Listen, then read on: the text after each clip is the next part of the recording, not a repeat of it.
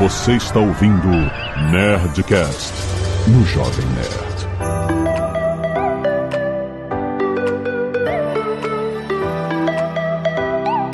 Landa, landa, landa, nerds! Aqui é Alexandre Antônio do Jovem Nerd I love this company! Aqui é o Paulo Silveira da Luna e ainda bem que eu sou um CEO muito normal.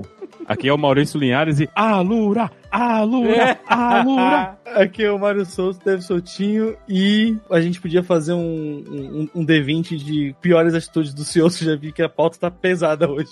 Aqui é a Zagal e no LinkedIn tá cheio de CEO de empresa de um funcionário só.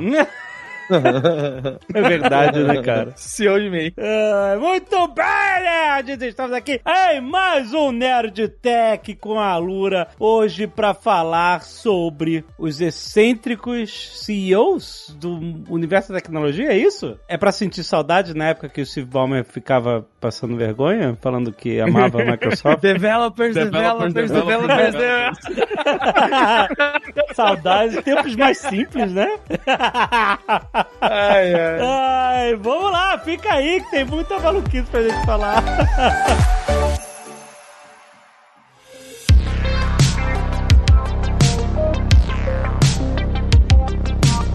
Vamos lá, gente. Vamos só passar a lista. É isso? Pra tirar o chapéu ou... Como é que é o que o Raul Gil fazia? Tira o chapéu ou o quê? Ou não tira. Ou não tira? Era isso? É tira ou não tira, é tira ou não tira. Era tira ou não tira? Isso. Vamos aplaudir!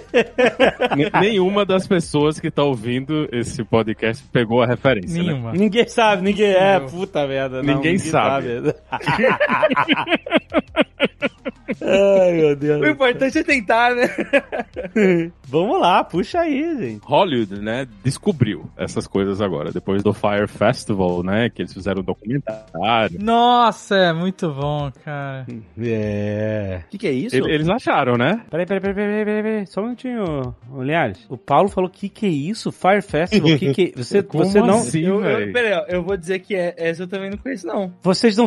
Ah, vocês não sabem o que é o Fire Festival? Ô, gente, a gente não é americano. Não, não é isso não, cara. Isso, tá- porra, tá na Netflix há muito tempo, cara. E, Eles olha, estão nos 200 mil aí que... ah, é? Vocês estão nos 200 mil que saíram, é isso? gente, Fire Festival, pra quem não viu, então estiver escutando a gente também não viu, tem um documentário na Netflix chamado Fire Festival, é isso? Fire Isso. FYRE. FYRE. É, é o Fire, The Greatest Party That Never Happened, né? Isso, é um, é um vexame absurdo de uma festa Não é um que... vexame, é um, é um golpe. É, A palavra não foi um Não, vexame. os caras queriam, ele queria Vexame fazer. é você comprar uma roupa fazer a- e ela não, Não. entrar. O cara, o cara, o malandrão, o malandrão Ah. lá, ele queria fazer o Fire Festival, de verdade. Sim, Só mas que ele você foi que- incompetente e enganou todo mundo até o final. Ah, é mas eu isso. quero fazer dieta, se eu não parar de comer... Sabe? é? Então, mas o cara... Bom, Só é- querer não, não significa nada. Era um, era um malandrão, CEO de startup, LinkedIner, e o cara conhecia um rapper, e o rapper era... Qual era o rapper? Não sei qual era o rapper. Foi o Ja Rule, que também é- é meio conhecido. E aí eles botaram na cabeça que eles iam fazer a maior festa do século em uma ilha das Bahamas. E aí eles compraram... Você Sodoma e Gomorra, parada. É, ele era um festival de música. Eles fizeram um puta videocase. Essa Fizeram um videocase com um monte de modelo lá e alugaram a ilha que era da, da família Escobar, que era do Pablo Escobar. Aí os caras falaram assim: olha, você só pode. Beleza, só não pode falar. A única coisa que você não pode fazer nesta porra desta ilha é falar que era a ilha do Pablo Escobar. Aí qual a primeira coisa que o cara fez? Falou que ia ser a festa na ilha do Pablo Escobar. Putz. Como se isso fosse algum atrativo nesse mundo do Ah, que é, uma, que é uma festa sem lei. Ah, puta, minha que, Que é a merda. festa, é a festa platoplomo. E aí, eita que pariu, cara, que merda. De... E aí o cara fez, o- foi um fi... a festa foi um fiasco, muita gente foi enganada, não, não foi, não, não, não teve festa. Não teve festa. Não é que a festa foi um fiasco. Não, não, Não, é que o camarão, não é que o camarão Chegaram azedou. de avião, as malas foram perdidas, as pessoas ficaram Não tinha, porque em assim, barraca comendo Tinha sanduíche a de presunto. promoção, tinha lá os vídeos e você via lá os bangalô, os lugares incríveis que você ia ficar, as É, ia ser tendas. tipo- tipo, tipo, tipo um, Ia ser Maldivas. Burning Man nas Maldivas. Na- isso, Sabe? só que Bahamas, é. Isso, Bahamas, então, é. é um Burning Man sem poeira, é isso. Isso, no E aí tinha lá os, os bangalô para as pessoas ficar, tinha todos os, pro- o projeto. E quando a galera chegou, Tinha não gente- tinha nada. Tinha gente metendo 200 mil dólares pra Não alugar tinha, não tinha bangalô, bangalô, luxo. não tinha água. Não tinha porque nada. É o Spring Break flopado de milionário, é isso? É, e aí... Não tinha estrutura nenhuma, cara. As pessoas chegavam e não tinha nada, não tinha água pra beberem. Os caras começaram a barrar todas as importações, importação de água mineral, importação de sei lá o quê. Foi um, um pesadelo, todo mundo foi enganado, essa é a verdade. É, e esse maluco, esse, esse CEO aí de, de LinkedIn, esse cara se fudeu. Se fudeu por um período, né? Se fudeu, foi preso e depois virou Pô, coach. Então, pra mim, se eu, se eu fui preso, eu me fudi pra sempre. Hein? Se eu fui preso, eu me fudi pra não, sempre. mas né, esses caras tudo cai pra cima, esses CEO, tudo cai pra meu- cima, É, maluco. eu não sei, o cara que vai preso e acha maneiro isso. Não, ele não acha maneiro, mas é que é a vida que ele conhece, é essa, de ser preso, Caralho, sair e é enganar um monte de gente. É isso, cara. Aí ele vira coach depois e vende livro. Exato, ele vira coach depois que deu o cara lá do, do, do Lobo de Wall Street, maluco. Esses caras tudo vivem essa vida louca, é? Mas, enfim, Fire Festival, vejam. é muito desesperador. e satisfatório também, porque vê o cara se fudendo. E um monte de gente idiota se fudendo. Developers, developers, developers, developers. É importante o Fire Festival porque ele foi um dos primeiros que pegou esse desastre da nova era, né? Essas coisas muito puxadas por mídia social e, e tecnologia. E, ele tentou vender muito isso aí, que é uma das coisas que é meio que comum em todos esses CEOs de empresas, que muitas vezes não são de tecnologia, mas eles querem transformar a empresa de tecnologia porque é assim que você vira unicórnio. E pegaram isso aí e Hollywood saiu correndo, né? Porque a gente teve o documentário do We Crashed, do CEO do WeWork, o Newman. Eu comecei a ver, não terminei, bom? Cara, é demais. Ah, eu gostei é demais. bastante. Eu, eu ouvi o podcast há, há dois anos atrás, quando eles lançaram, que foi o, o que inspirou, né, o, o- a produção. Também é muito bom, recomendo pra quem não, não viu. Vale a pena também pegar o podcast. Saiu o Bad Blood, que é o da Teranos, né, da Elizabeth Holmes. E tá rolando um agora com o Travis Kalanick, do Uber, com o Robin, rapaz. Como é que é o nome do Robin? O Robin? É, o Robin do outro Batman, do Batman anterior. Agora, o, agora eu esqueci Que o, loucura. o nome O do, Lewis do ator. Gordon. É, é, ele faz o, o, o Travis. Então, eles estão. O Hollywood tá nessa onda de vamos pegar todos esses CEOs aí que foram, assim,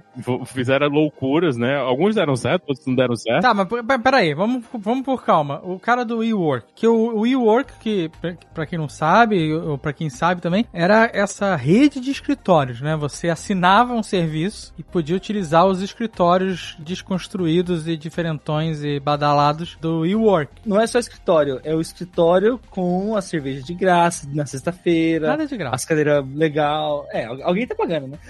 Você tá pagando. Exatamente. Não, quem, quem tava pagando nesse pagando. caso era o Masayoshi Son do SoftBank, né? E, e a- e os fundos de pensão. Né? É. Não, mas qual é a história? Exatamente. Por que, que é essa história polêmica desse maluco aí do WeWork? A história é polêmica, eu acho que assim, né? é, tem toda a excentricidade do CEO e aquela vibe de que tudo vai dar certo, vamos revolucionar o mundo e as pessoas através da nossa cultura incrível e única para tentar trazer isso como o grande diferencial para você fazer algo que meio que já existia, né? O cowork. É claro, o WeWork fez de uma maneira incrível, diferente e, trouxe o coworking para pessoas que nem conheciam, tá certo? É realmente, você assiste é engraçado, né? Você assiste o seriado que tá na Apple TV ali. Eu fico com mixed feelings. Tinha alguns lances interessantes, por mais megalomaníaco e maluco que seja essa ideia, vamos mudar o mundo e vamos abrir a quantidade de filiais do nosso coworking numa velocidade incrível e sendo que eu vou pagar muito mais caro pelo local para poder tirar meus concorrentes e vou oferecer muito mais barato do que meus concorrentes para poder trazer as empresas e com isso eu vou queimando caixa. Então a, a grande forma de operar de muitas startups, até citam lá o blitzscaling, né? Essa forma de você escalar rápido, gastando dinheiro do investimento, faz sentido em muitos casos, mas tem um limite ali da sanidade que você cria um business que é insustentável manter essa velocidade de crescimento ou às vezes até de manter o seu business de tecnologia sem crescimento. Na hora que o crescimento diminuir, ele também fica insustentável. Então, todo mundo apostava muito na figura e de que em algum momento ia ter uma solução, alguém ia encontrar um mecanismo de manter toda essa escala e aquela loucura, né, que foi criando dentro do WeWork, começaram a criar a escola, a piscina de surf e, e compraram a marca marca de, de pasta de mostarda. É, eles iam comprando as outras empresas, fornecedoras que eles gostavam, porque sim. Sem nenhum business plan, uma estratégia de negócio. É, mas assim, o CEO conseguia encantar a board e os colaboradores de tal forma de que mostrava que fazia parte da a cultura de você ser, participar de uma comunidade, criar amigos e amigas. Ele falava apaixonar-se dentro do co-work, que é muito forte, né? É, acho que tem algumas apelações ali que fazem sentido. Mas você levar isso de forma cabal, a chance de você ter um business sustentável e que a tecnologia vai te ajudar ali começa a diminuir. E a gente vê isso de alguma forma recorrente, não é? Mas no, no, no WeWork não teve uma treta relacionada aos imóveis, aos pontos comerciais? Não tem um negócio desse? E cocaína? Caralho! Sério? Teve um negócio desse. Mas é relacionado aos Ou imóveis sim, e a ou cocaína? festa de cocaína. Vocês falam, não teve isso? É, Cara, tequila. teve- teve é uma- assim. te- Caraca, tequila. Imóveis, tequila e cocaína. Não, mas isso é o padrão, né, velho? Em festa, assim. Caralho, as festas do Linhares, mano. Ué, Caralho. O Linhares vai numa festa, sai trincadaço Meu Deus. e com um novo imóvel no bolso. agora mais não que eu sou pai de família, né? Não rola mais. Agora não, mano. E aí, ó, cativando todo mundo, distribuindo sorriso. O cara tem, tem... Tem uma história que eu, eu não sei se eles comentaram isso no seriado, mas teve uma que o cara chegou no escritório, tinha umas piolas, né, num, num, num cinzeiro, e um cheiro esquisito. E o cara, o cara olhou assim, bicho, isso não foi cigarro. Quando ele foi no cinzeiro, as piolas de cigarro de maconha. Piola seria o que? A, a, a bituca? É isso que chama? É, na Paraíba a gente chama piola. Então aí, a- aí traduzem. Bagana. Tem a galera das internas chama de bagana. Caraca, Olha aí. bagana. Eu, eu sou quadrado, aí, aí eu não conheço não. Aí os caras foram ver na filmagem de segurança e era o cara, era o Adam, que chegou, fumou lá na maior e largou tudo lá e foi embora. Os caras, pô, e agora? O que, é que a gente faz? A gente não faz nada, a gente finge que nada aconteceu aqui. que foi o dono que fez isso. E assim, isso era uma coisa que acontecia, todo mundo disse, né, que aconteceu muito durante as festas, e eles tinham essa coisa de gritar o nome da empresa, quando batiam as merdas, aí todo mundo parava e we work, we work, we work. Nas festas o pessoal parava e fazia essas coisas também, de ficar gritando o nome da empresa. Então, Meu criou Deus. essa loucura Meu Deus. de, de, de culto. Eu acho até que às vezes o pessoal não, não valoriza o suficiente que ele não era tanto assim. soon. Né, quem trouxe essa coisa, a visão mesmo, foi a mulher dele, né? A Rebeca é que, é que era a guru da coisa toda, né? Que ela, ela, ela fez pós-graduação em budismo, ela passou um tempo estudando essas coisas, ela meditava muito. Não, peraí, peraí, peraí, peraí, peraí, peraí, peraí, peraí. Pós-graduação. Existe isso? Pós-graduação em budismo? Eu acho que inclusive ela fez isso na Colômbia, né? Na, na- Não é possível. na, na Universidade de Colômbia. Foi, foi- é sério, é um negócio seríssimo. Ela foi na Universidade da Ivy League pra fazer isso. Ela é prima da Gwyneth Paltrow. De verdade isso? É, de verdade isso. De ela verdade. é prima da Gwyneth Paltrow. Ela é de uma família mega rica, então ela tinha a vida resolvida. Ela não tinha muita preocupação na vida, não. Ah, mas na série não, não mostra isso não. Pelo menos onde eu vi, ela parecia uma pessoa... É, então estão perdendo. Que ela não parecia ter grana, no- pelo menos no primeiro episódio ali que eu vi. Não, ela tem. Ela tem. A, a família dela tem muito dinheiro. A família dela tem. Não, ela não é tão rica quanto a Gwyneth Paltrow, né? Mas a família tem dinheiro. Ela é de uma família rica. Né? Tanto que ela foi pra uma universidade da Ivy League estudar Zen budismo, né? Imaginei. هناك. Pós-graduado em budismo. Essa é muito nova pra mim. Olha, da, da galera da Gwyneth Paltrow, não tá muito... Não é tão estranho. Mas não Mas tem a treta dos imóveis? Tem. Tem. Uma das coisas que ele fazia era que ele pegava empréstimos, usando a participação dele na empresa como garantia, comprava o imóvel e alugava o imóvel para o WeWork. E assim, Filho do mal. ele fez o trademark da palavra We e alugou o trademark para o WeWork, né, para eles poderem usar o, o, o, o trademark que ele mesmo fez. Da, Caraca. do nome do negócio. Então ele, ele teve, ele, no- nos contratos, eu acho que no contrato principal da empresa, né, os shares dele iam passar diretamente pros filhos. Então ele era tipo o monarca da We Company e quando ele morresse, a participação dele ia passar pros filhos e eles iam continuar o feudo lá da We Company no futuro e eles iam passar pros filhos dele. Então ele ia ser, a empresa era pública, né, a empresa ia ser pública, mas ele ia, continuaria sendo a empresa da família, né, tanto que a participação dele, as ações com direito a voto, as ações gerais, né? Cada ação era um voto e as ações que ele tinha, né? Cada uma das ações que ele tinha valia 20 votos. Então ele tinha controle total da empresa, né? Não, não, não tinha como ninguém remover ele se ele não quisesse ser removido da empresa. Então ele era realmente o, o dono monarca do negócio todo, que não é uma coisa muito esquisita, né? O, no, no Facebook as coisas acontecem do mesmo jeito. O Mark Zuckerberg ele é o, o grande dono de tudo, né? Mas o pessoal ficou meio assim,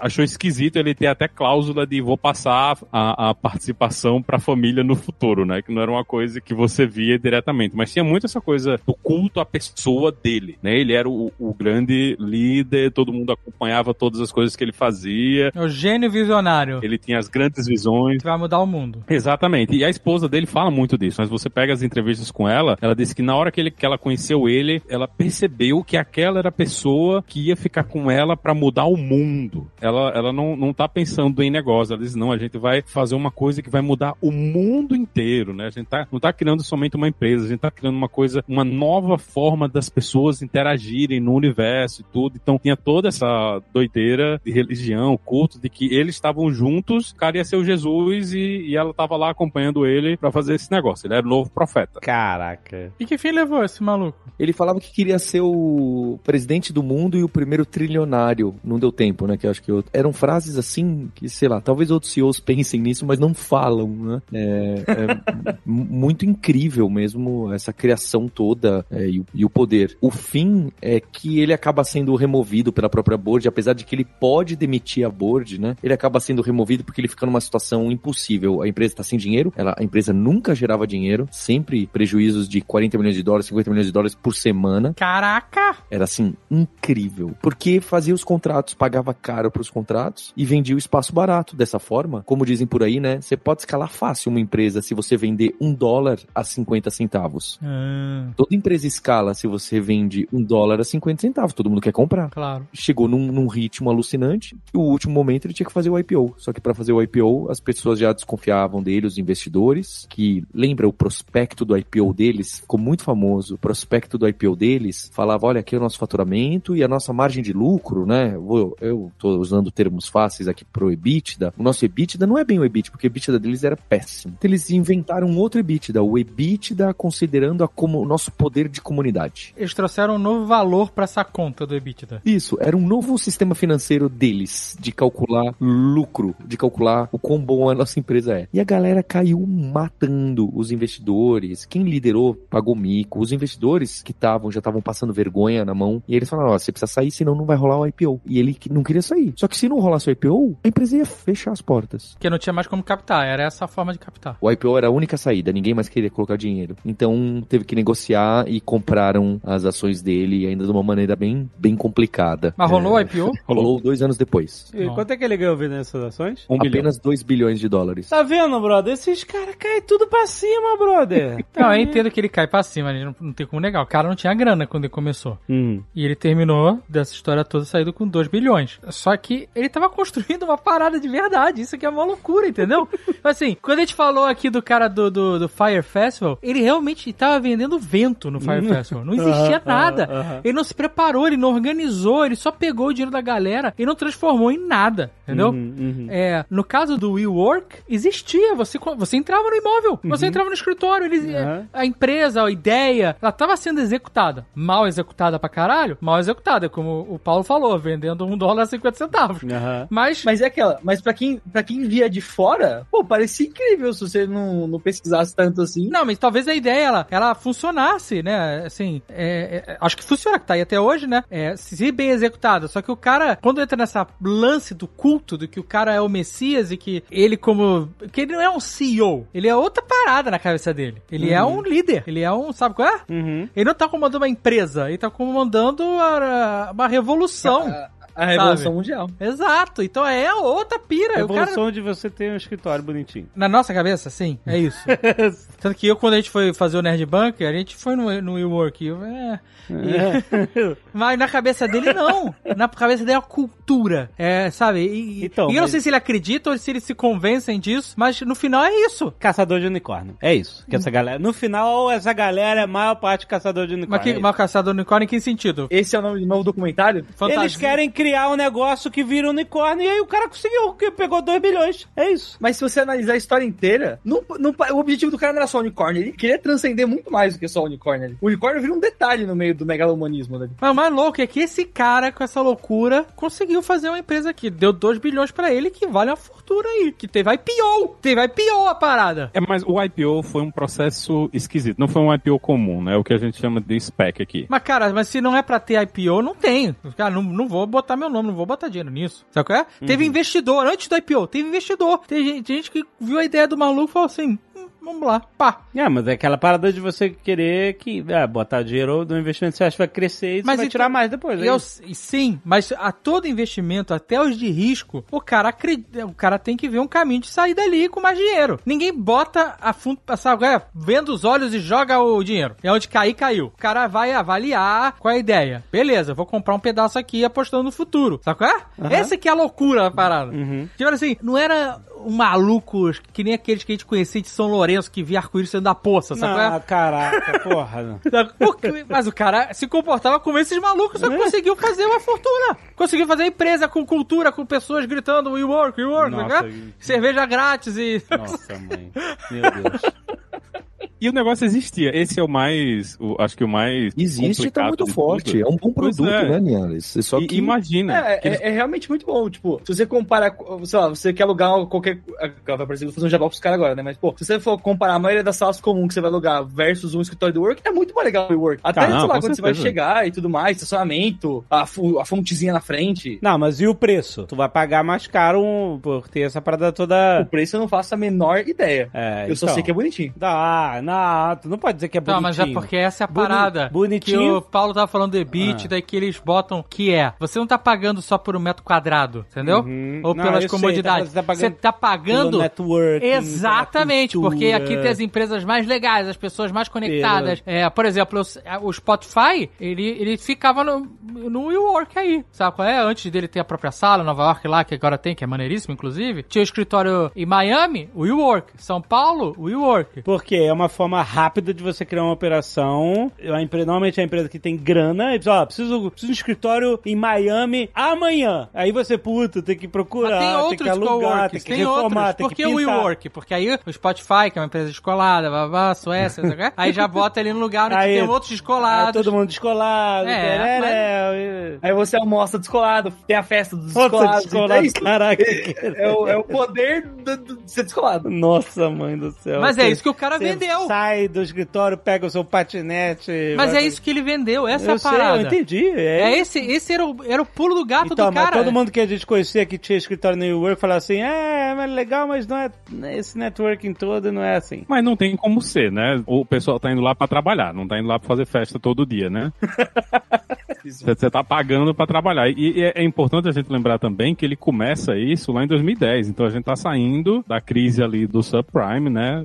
Tem uma cacetada de imóveis comerciais que ninguém tá usando. E foi isso que ele se aproveitou na época, né? Ele olhou assim, pô, a gente tem todos esses andares aqui no prédio que ele tava trabalhando na época. Ninguém tava usando. Então eles chegaram, passaram o bizu, né, no, no dono do prédio e disse, ó, se a gente pegar aqui umas salas dessas e fizer a divisão para várias pessoas trabalharem dia mês diferente, a gente cobra o aluguel a pessoa, né, para ela trabalhar dentro desse ambiente. O cara, não, não sei o quê. E o Adam, ele ficou apertando o cara, né? Passou mais de uma semana, todo dia ligava pro cara, falava com o cara, não, vamos fazer, vamos fazer, até que o cara se dobrou, né? E isso é uma, uma das coisas que todo mundo repete. Ele era muito bom em fazer isso. E tá perturbando o tempo todo e perguntando, vamos fechar, vamos fazer o negócio acontecer e tal. E eles pegaram, né? Nessa época era, era Green Desk, né? Essa primeira empresa que eles fizeram. Com esse cara, né? O, o cara que era dono do prédio entrou como sócio também. Mas o cara era, era dessa área de imóveis, né? Ele não queria deixar a empresa crescer para imóveis que não fosse dele. Os caras chegaram, não. Então a gente vai vender, né? Nessa época ele levou aí, parece que ele levou mais ou menos um milhão de dólares. Então o cara que não tinha nada, ele veio, veio do kibbutz de Israel, morando numa comunidade socialista lá em, em Israel. Veio para Nova York agora o cara tá com um milhão no bolso, ele venceu, né? Um, um pouquinho na vida. E daí ele vai pro WeWork e ele viu que tinha muito dessas coisas e área, né? O pessoal de imóveis estava muito interessado nessas coisas. Porque eles tinham essa caralhada de imóvel comercial que não tinha uso, né? Ninguém tava usando, eles viram, pô, se a gente conseguir vender, alugar isso tudo fracionado, ganhar dinheiro nisso aí, foi a explosão dessas coisas de co-work. Todo canto tinha um co-work, tinha um monte de concorrência, né? Tem- nem, nem sei se existia. Mas foi ele que criou o co-work ou já existiu o modelo? Não, não, já existia, já existia. Já existia como um business sólido, inclusive, mas ele tem toda essa repaginar, tem toda Claro, fez, claro, ele fez, realmente fez.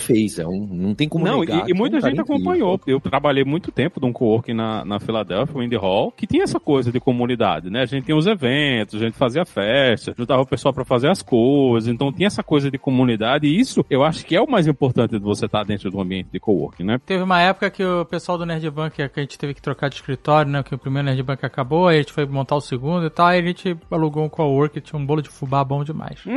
Era, Era bom, eu- era bom demais, porque era um co-work familiar. Sim, que a sim. dona, ela ficava lá, trabalhava lá. E ela fazia as comidas, conversava com o pessoal, atendia, né? Era... Bem legal. Foi, puta, era legal pra caramba esse co-work. cara. Esse, esse bolo de fubá valia mais do que qualquer network mesmo. Puta, muito mais. É o vovó bunker.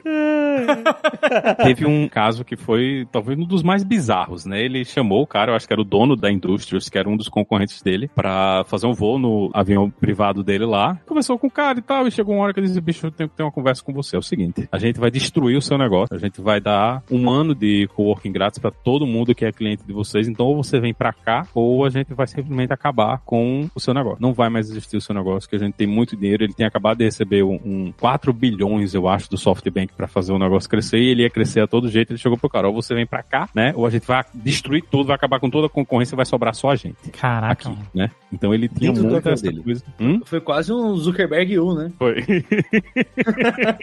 Aí o Zuckerberg U. É. Você vende, eu vou fazer aqui. E aí que o cara apertou a mão dele, eles, e, e assim, ele chamou o cara pro lado dentro do avião, teve essa conversa, né? De ameaçar, acabar com a vida do cara toda. Eu pensei que ele ia jogar, ameaçar jogar o cara do avião, sem sacanagem.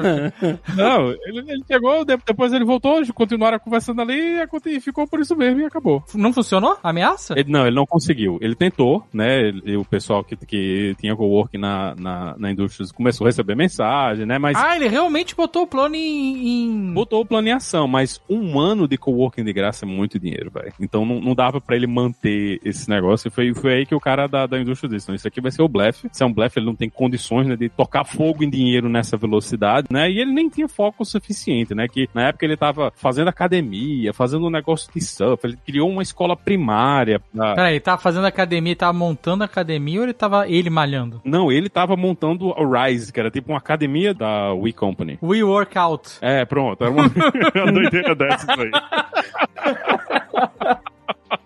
Fez a escola primária, ele e se envolveu com educação superior, compraram uma empresa de educação superior. Pra... Então era muita coisa acontecendo. Não tinha como o cara cuidar de todas essas coisas e perceber tudo que estava acontecendo ao mesmo tempo, não. Era, era um. E, e Era passava loucura. cheque dos investimentos que, como se não houvesse amanhã, né? Caraca, eu, eu, eu acho, até não tinha entendido a história pra ela só no work, mas chegou. O cara tá transcendendo um negócio muito bizarro sem nem resolver o primeiro, né? Não, a, a ideia era que a sua vida ia ser toda controlada pela We Company. Não tinha um, um seriado que era numa parada dessa que a empresa fazia tudo? Eu acho que tinha sim. Era, não- era The Circle, sei lá, era um. Isso, isso, isso. É, acho, acho que era isso que ele queria, né?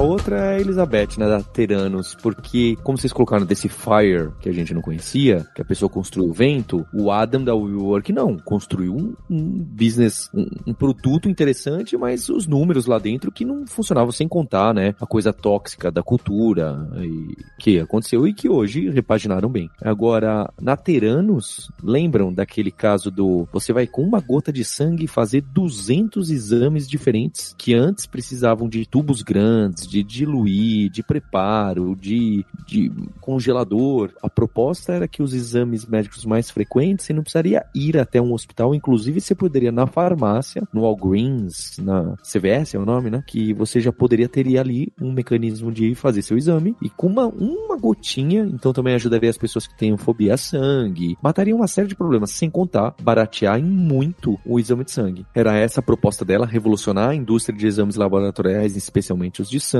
com uma máquina que ela tava criando e tentando minificar, deixar, em vez de que aqueles trambolhos gigantes e centrífugas malucas que tem dentro dos laboratórios, ia ser alguma coisa do tamanho de uma lava-louça de 14 conjuntos. Ah, eu lembro. Foi um escândalo do cacete, não foi? É, o Edson era o Edson. Tem, agora tem vários seriados e filmes sobre ela, tá? É, não é que nem o do Will Work que tem um grande, tem vários seriados, filmes e documentários. E só que ela, ela tá mais próxima do vento, porque o que ela acabou criando, eu, Linhares e o Mário sabem melhor, é ela acabou criando um mecanismo que ela mentia para as pessoas e ela pegava ah, o seu exame de sangue, que você fazia ali naquela maquininha pequenininha, e ela levava até um laboratório, um super laboratório, onde ela rodava verdadeiramente os testes e diluía e fazia todas as coisas complicadas, depois devolvia o resultado para você por e-mail e você achava que foi feito ali naquele na mini geladeirinha. É o, M- é o MVP, né? Então, mas, a- mas ela não tinha que. Essa, a, a ideia da operação não era ser mega barata, muito mais barata que qualquer laboratório? Ué, o WeWork também era.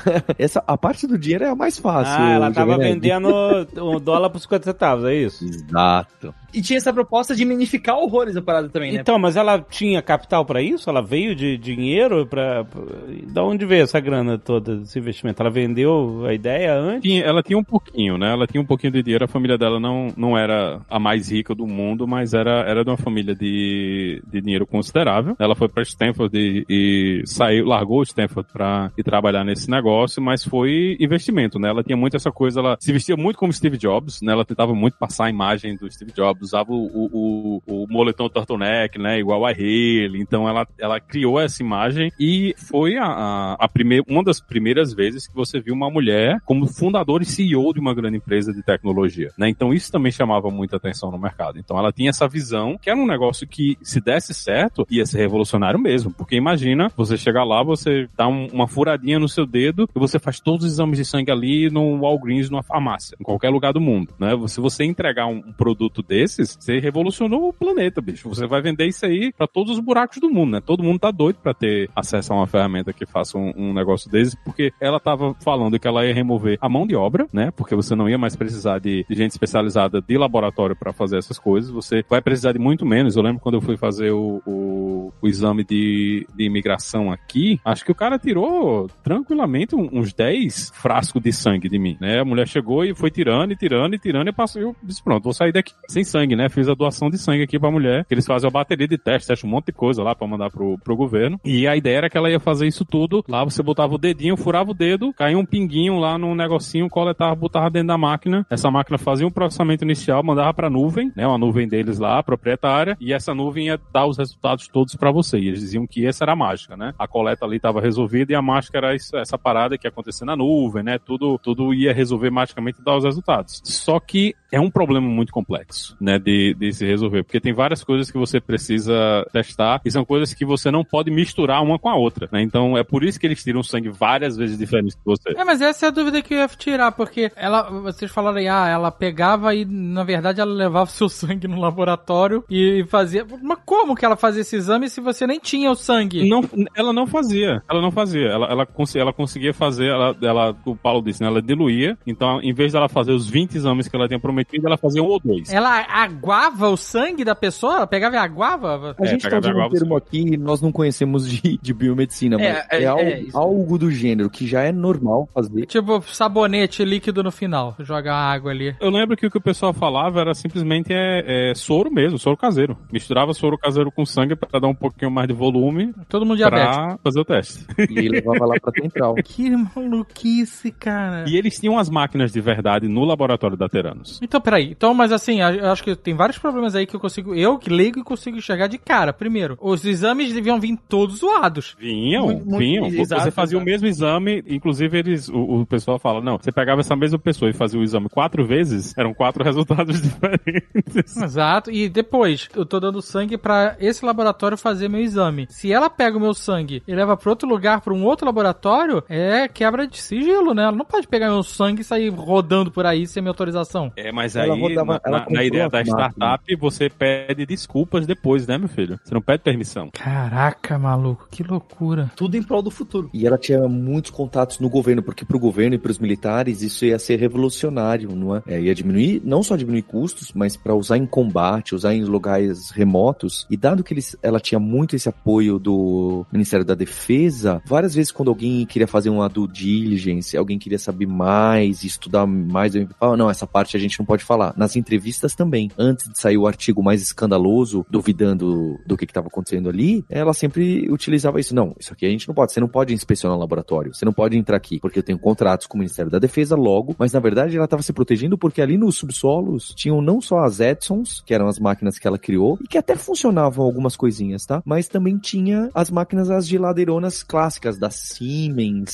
Caralho, cara. Que putaria. É tipo você comprar um PlayStation portátil, mas na verdade tá conectado num PlayStation grandalhão escondido de você, assim, sabe? É, você fala, ó, essa aqui é a minha máquina de fazer esse exame de sangue. É só você botar a mão dentro dela que e é, é rapidinho. Você, a, a máquina é só uma- um buraco pra você botar a mão dentro de um laboratório tradicional. É, exatamente, é isso aí. Aquelas, né? Se você não vê sair no sangue, você pode acreditar ou que saiu a quantidade que quiser. Caraca, cara, como pode? Aí é golpe mesmo. Ali foi mais golpe mesmo, e- tanto que foi é processada por doido. fraude mesmo, né? A empresa acaba por fraude, não porque acabou o dinheiro, certo? É, as coisas desandam de uma maneira e tinha gente boa. E também é engraçado, né? Sabe o que me pega um pouco disso com o WeWork e algumas coisas? Parece que alguns fundadores e fundadoras, gênios, ambos são gênios, óbvio, mas exageraram. Aparece muito no documentário dela falando: olha, ela insistia que tinha que ser do tamanho de uma geladeirinha. Não podia ser 5 centímetros maior. E dá a entender que se fosse assim o dobro do tamanho, eles talvez conseguiriam fazer algo. Só que ela insistia tanto que precisava ser, não é nada impossível. Até quem foi lá e fez, sabe aquele monte de frase de. E assim como no WeWork, sabe? Queria levar o limite do limite. Se tivesse dado um passo, um a menos, às vezes parece que. Bem, pode ser, né? Acho que é wishful thinking mesmo. Aquele famoso, eu não sabia que era impossível, foi lá e se fudeu, né? Foi lá e descobriu, né? Mas aí é a pressão do crescimento, né? Quando o SoftBank chega lá no, no WeWork e diz, ó, toma aqui 4 bilhões, o Masayoshi, né, que é o, o cara que toma ainda, né, as decisões do SoftBank, ele chegou e disse, ó, pega esse dinheiro e gasta, né? Gasta pra crescer, né? Então não, não, não é somente o, o cara chegou com dinheiro, o cara chegou com dinheiro, chegou pra, pra tu e disse, ó, queima esse dinheiro, faz a empresa crescer, vira um monopólio, vira o dono do mundo, né? Que isso é uma mentalidade que o, o, o- acho que o Peter Thiel, né, que fala muito disso aí, que o, o melhor, a melhor situação pra você estar dentro do mercado é quando você é um monopólio, né? O, o Facebook é isso, o eBay é isso, Tem até aquela frasezinha lá que é o do, do winner takes all, né? é, é, a ideia é essa, né? A ideia do. Lá no caso do, do WeWork aqui, a gente também tinha essa- um pouco dessa ideia que se você conseguisse, você era o dono de tudo. né? Acabou, não ia mais ter concorrência, né? Não, porque ninguém ia conseguir ter dinheiro, ter capacidade de concorrer com você. E o objetivo de todas essas empresas é: não, a gente vai virar unicórnio, vai virar um monopólio, não vai ter mais nenhum espaço no mercado, porque a gente tem essas grandes empresas de tecnologia que conseguiram fazer isso, né? É muito difícil alguém conseguir quebrar o monopólio do Google em busca. É impensável você imaginar que alguém vai conseguir fazer isso. Então, todo mundo quer fazer isso, né? Criar esses novos monopólios.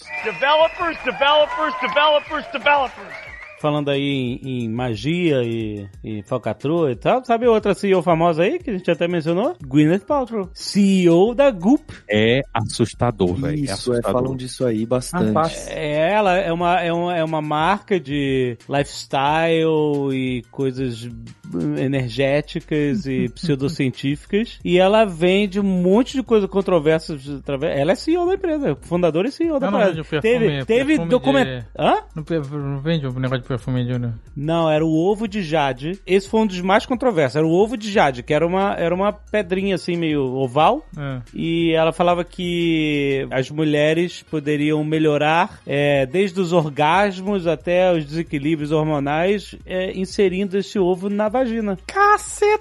Caraca! E os ginecologistas do mundo inteiro não insiram nada na vagina. Por favor, não, isso é perigoso, não é seguro, não vai causar. tipo, aí eles tomaram uma multa, aí tomaram uma multa de 145 mil dólares por, sei lá, marketing incoerente ou qualquer coisa assim, e continuam vendendo na parada do ovo, entendeu? E aí, assim, enfim, se você procurar aí, Goop, G-O-O-P, você vai ver um monte de matéria. O Rolling Stones fez um monte de fact-checking, porque fizeram um documentário na Netflix sobre bem-estar e Gwyneth Paltrow e produtos da Goop com médiums falando coisas espirituais e tal, e misturando pseudociência com um monte de coisas e essências e paradas e tal. E ela vende, marketeia essas paradas, cara. E tá tudo certo, porque todo mundo gosta da Gwyneth Paltrow. Ela é, ela é pô, quem não gosta? Ela é legal, né? A gente gosta da Gwyneth Paltrow, mas porra, cara. Ela canta bem. É, canta bem, inclusive.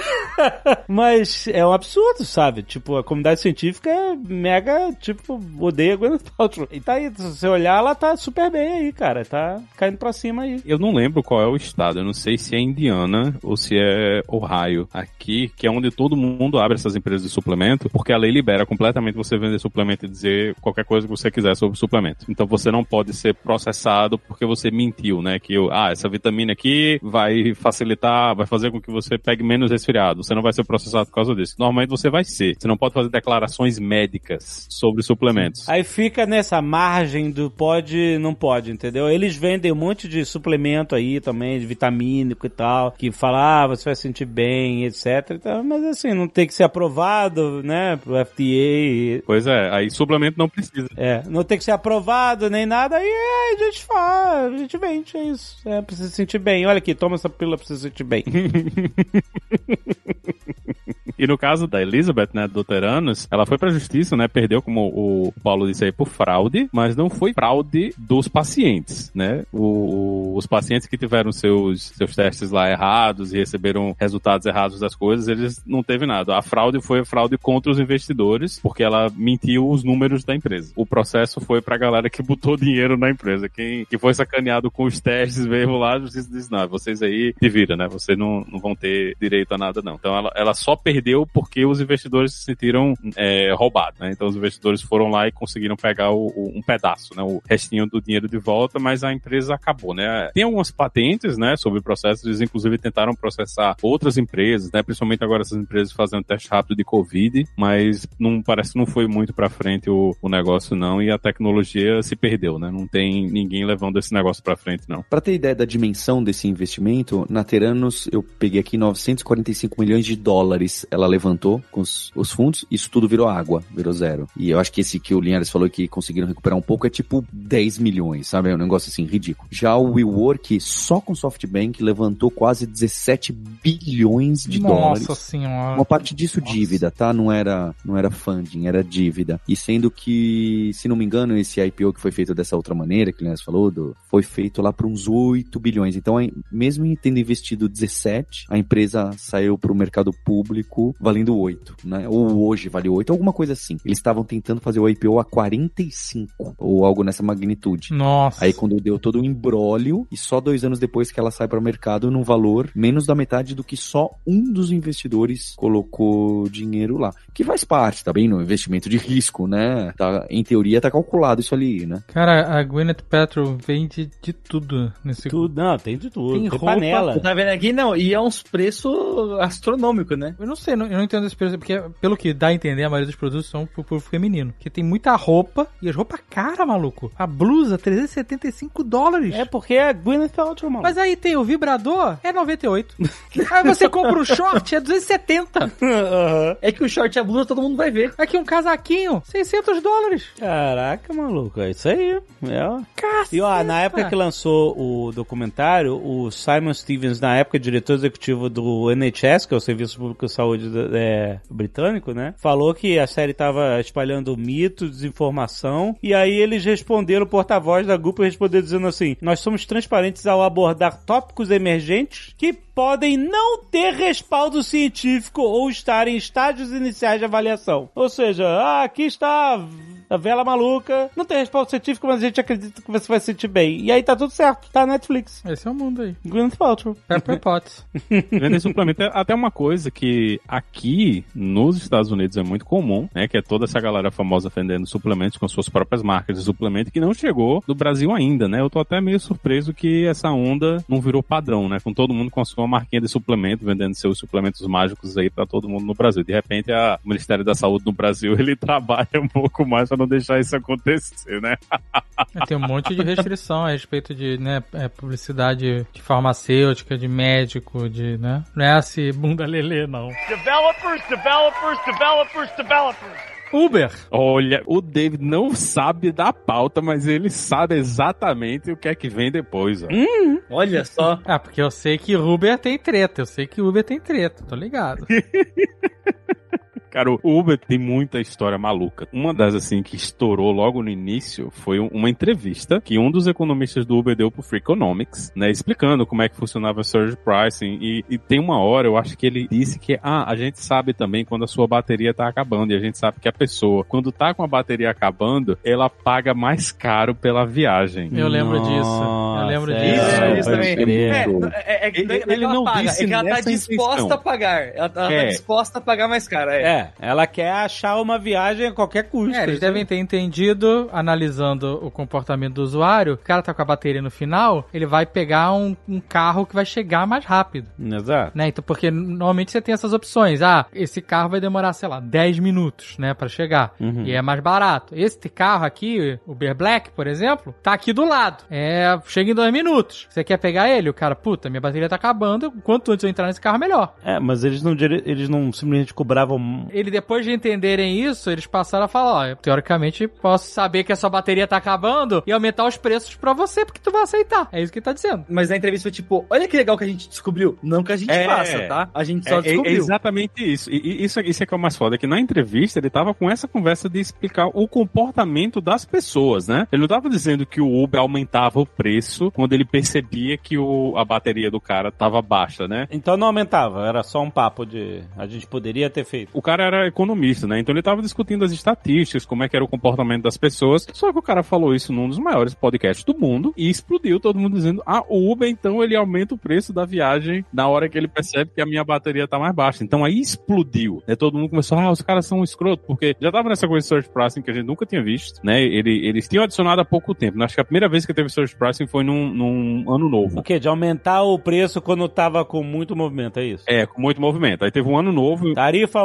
1.5 agora. E, e subia muito mais, né? Su- E subia muito mais, subia muito mais rápido. E eles diziam que, não, isso aqui é pra gente fazer. O cara, na, na noite do ano novo, o cara não vai sair de casa pra dirigir Uber, né? Então a gente tem que aumentar o preço pra fazer o cara sair de casa pra dirigir, pra ir pegar vocês na- nas farras que vocês estão fazendo. E fizeram isso. E muita gente se chateou, né? Mas faz sentido, né? Faz sentido, é, é economia, né? Você, pra você tirar o cara de casa ali naquele horário, você tem que dar mais dinheiro a ele, né? Não é o, o táxi, sei lá, tá bandeira 2. Nem sei se tem bandeira 2 aqui nos Estados Unidos, né? É até uma, uma coisa interessante pra se descobrir se eles aumentam o preço do táxi. É, mas no táxi também tinha bandeira 1 bandeira 2 justamente por isso. No Brasil. No Brasil, sim. No Brasil, eu não sei como é que é aqui, né? Eu não sei se aqui tem esse tipo de coisa. Eu nunca parei pra prestar atenção. Então não era uma novidade. É. Aí, mas quando vê esse novo modelo dentro do Uber, o que eles não contavam é que era algum grupo de zap dos motoristas de Uber. Olha aí. Ah, é, que a galera ia se organizar. É, isso né? acontecia ali no, no aeroporto do Rio, Santos Dumont, era direto. Que aí todo mundo desligava. Ele, galera, essa Todo tarifa tá foda, essa tarifa tá foda, É. todo mundo desliga o aplicativo. Aí todo mundo E desligava. vol- vamos.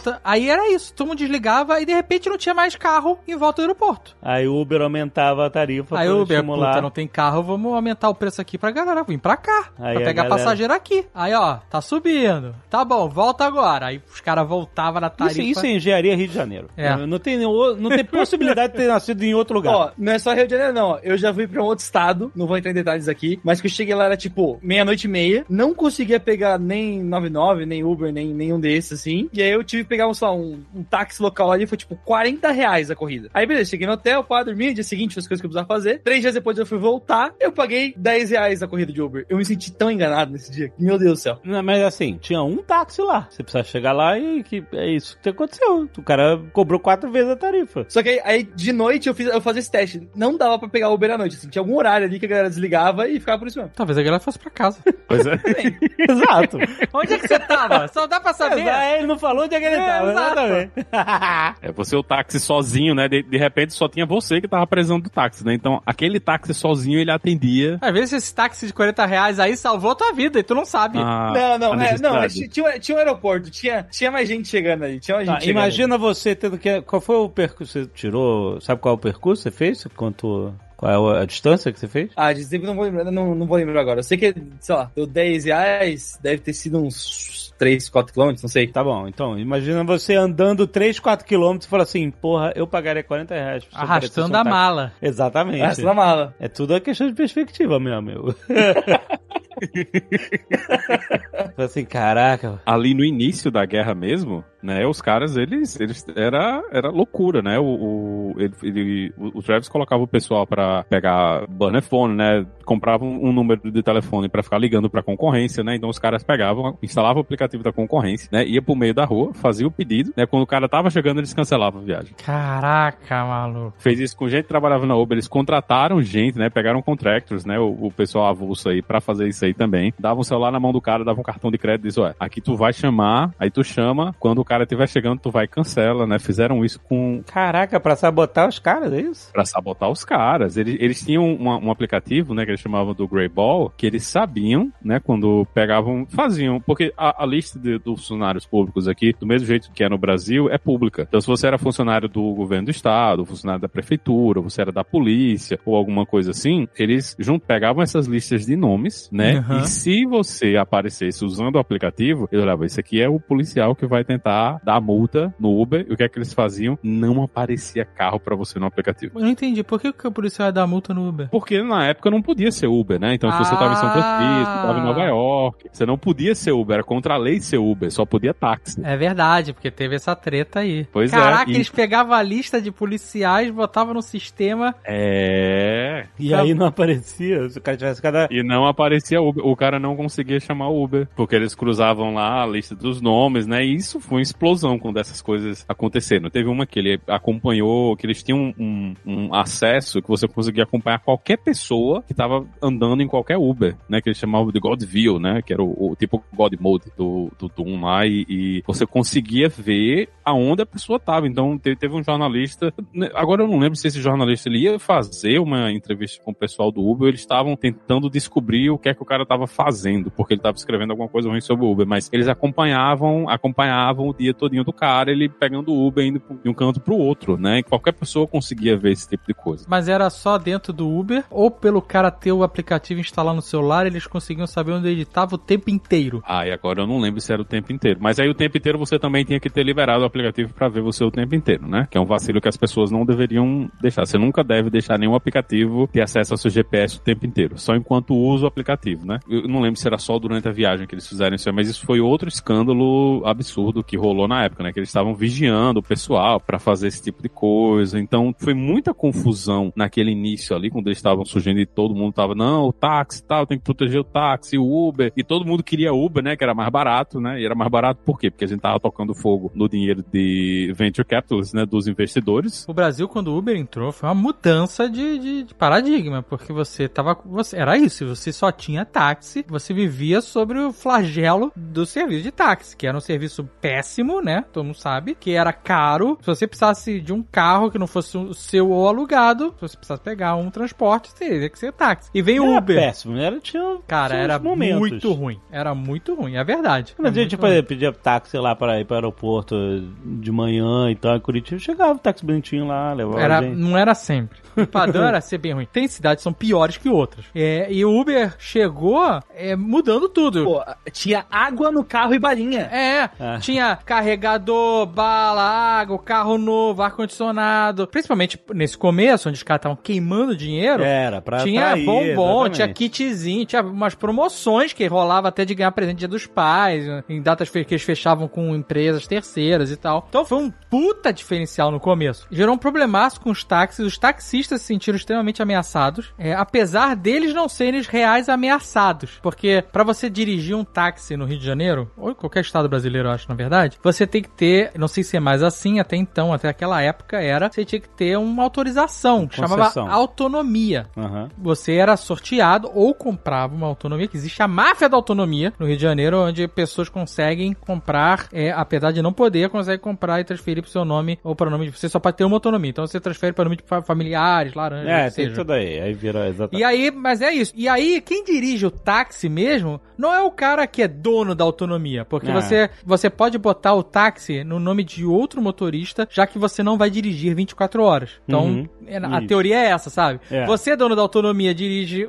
num horário do dia, e aí você aluga o seu táxi para outro motorista dirigir num outro horário, né? Um, um reserva, um, um substituto que seja. E aí tem núcleos de... de E aí é isso, essa era a máfia, essa era a máfia, não sei se ainda é assim, mas era a máfia, você, a pessoa comprava uma autonomia, ela valia milhares de reais, dezenas de milhares, se não fosse mais, centenas de milhares, e aí você pegava, e aí vinha um motorista de táxi e você falava, olha amigo, você tem que pagar tanto por dia, você alugava o seu táxi, Isso. Sabe qual é? É, e, e o motorista tinha que ir lá pagar tanto por dia pra fazer valer. Esse cara, no, no o motorista do táxi é o elo fraco, no final das contas, da história. Sim, sim, sim. Né? Quem tava se fudendo mesmo, ele, o motorista se fudia pro tabela, mas quem tava se fudendo era o dono da autonomia que pagou uma fortuna pela aquela merda. E hoje ele tinha uma concorrência que não pagou nada. Então essa foi a grande treta no Brasil em relação a é, táxi e Uber. Porque o táxi ele precisava de uma concessão e o Uber não precisava. E, e aí o cara, porra, a regra pra mim é uma, eu É, tenho, meus preços são é. tabelados, eu tenho que ter aqui a, a tabelinha na janela,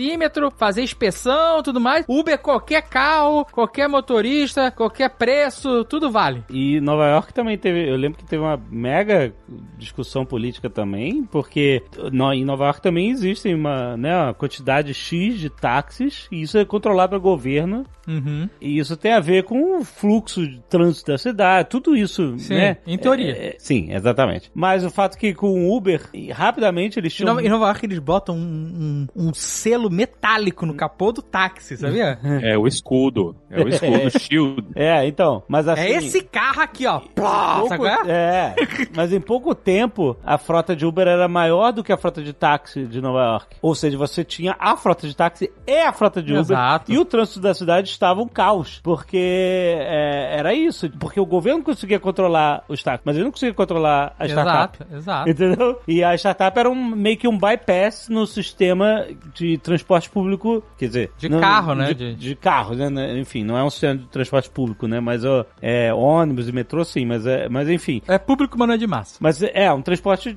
que faz parte, né? de- de- enfim, causou uma, uma disrupção na cidade, etc. E os caras ficaram quebrando pau lá entre É, eles. o Uber teve vários problemas em várias cidades do mundo. No e mundo, tem, é. tem países da Europa que não tinha Uber e ponto final. É, e que. e que A tá- Espanha, eu sei que teve uma época que já tinha Uber em vários lugares, era uma puta praticidade. Eu lembro da primeira vez que eu usei Uber em São Francisco. É, e achei, nossa, que prático. Você chama aqui no aplicativo, já bota onde você vai. Você não precisa falar com a pessoa inglês, um idioma que você não domina e tal. Puta, fui pra Espanha? Não tinha. Não, Não tinha. Uber. Não podia ter. Ponto final. Não, e teve lugares que também tinha que contratar os caras como, né, funcionários. Aí cada país foi trazendo essa É, questão, exato. né? Na, em Paris, eu lembro que o Uber foi uma revolução, porque tu acha táxi no Rio complicado, amigo? Em Paris, é outra parada.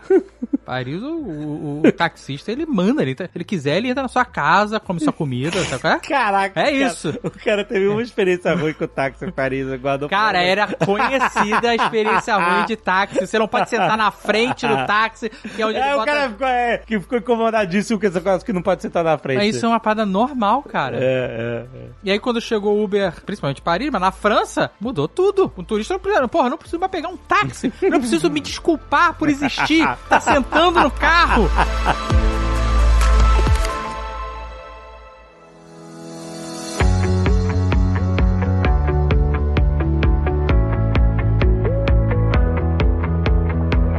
CEO do Uber tem um monte de controvérsia aí. Marco Gomes falava várias aí. Ele sabe listar.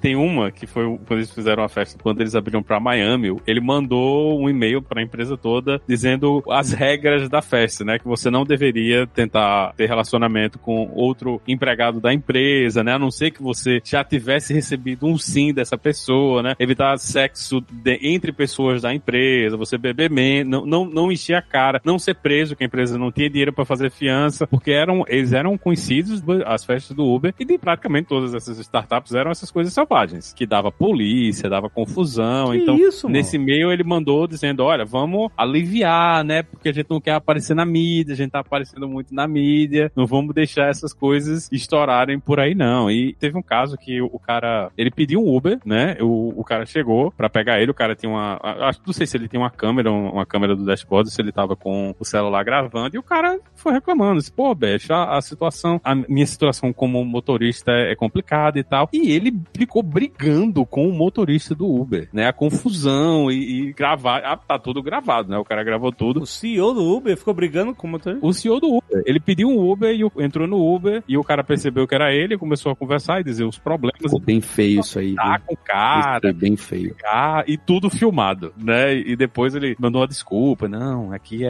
é- é difícil, né? Não se sabe, é- foi uma situação complexa, eu tava com muita coisa na cabeça, não sei o que. Ele sempre tinha essas desculpinhas, né? Que era, era muita coisa, mas todo mundo falava que ele era muito estourado, né? A empresa teve vários processos por problemas de, de assédio, né? Assédio sexual e assédio do trabalho, né? In- Inclusive, teve uma, uma empregada famosa, a Susan Fowler, né? Que foi uma das primeiras a, a vir com essas coisas à tona, né? Com a denúncia mesmo e quanto a isso, e não foi a última pessoa que fez isso, né? Teve vários casos disso aí, que acabou com a remoção dele, né? Que ele tinha muito essa cultura de bro, né? De essa cultura machista, de vamos fazer tudo de qualquer jeito, vamos atropelar tudo. Eles não queriam saber de lei, o que é que ia acontecer, o, como é que eles iam crescer dentro dos países. Eles tiveram muito problema, né? Com assédio sexual e estupro na Índia, e os caras simplesmente ignoravam essas coisas, né? Um dos caras, ele, um dos, acho que foi um dos executivos, né? Da Uber na, na Índia, pegou os dados pessoais de uma das pessoas que tinham sido estupradas e e ia publicar isso aí pra todo mundo ver quem era a pessoa, né? Então, essa cultura não era uma cultura que era específica, né? Não, não era de lugares específicos, era uma cultura que era espalhada na empresa. Teve um, um diretor de business que ele disse, não, a gente vai contra- contratar aqui uma galera pra fazer, fazer doxing de jornalista, né? A gente vai botar o pessoal pra investigar a vida pessoal de jornalistas que falam mal da Uber e publicar essas informações na internet. O cara falou isso numa entrevista num jornal de televisão. É, mas quando a empresa faz esse tipo de, de concorrência, de como vocês falaram aí no começo, de ah, baixa o app do concorrente, vai pra rua, chama o carro e quando estiver che- perto cancela,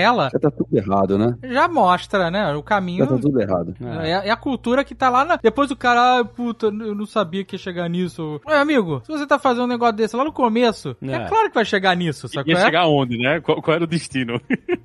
Não tem escrúpulo nenhum desde o começo. E tudo nessa coisa de que tem que crescer a todo custo, né? A gente tem que virar um monopólio. E era o, o grande objetivo deles, era isso aí, né? Ele, ele dizia que o. Ele, inclusive, um- uma das entrevistas. Ele, ele, ele tinha muitos comentários que era um negócio assim inacreditável, né? Da pessoa tá falando ao vivo. E ele disse que não, o problema que a gente quer resolver é o motorista. A gente quer remover os motoristas. Ah, esse é muito louco, né, cara? Nossa, é, é, é, Cara, isso, é isso agora. e isso é assustador, pô, o cara fazer um comentário desses quando, assim, tanto não tem a tecnologia, a gente continua sem ter essa tecnologia até hoje, mas os motoristas eram que faziam o negócio andar, né? E o cara simplesmente dá uma entrevista que a gente vai remover. É exatamente isso. O cara fala na cara assim que, ó, a gente, nosso problema, a gente, eles dependem dos motoristas, essa é a realidade. É a força de trabalho É, né? do negócio, é, É, isso. Exploram de certa forma, porque toda uma, uma conversa de precarização do trabalho, aquela coisa toda, né?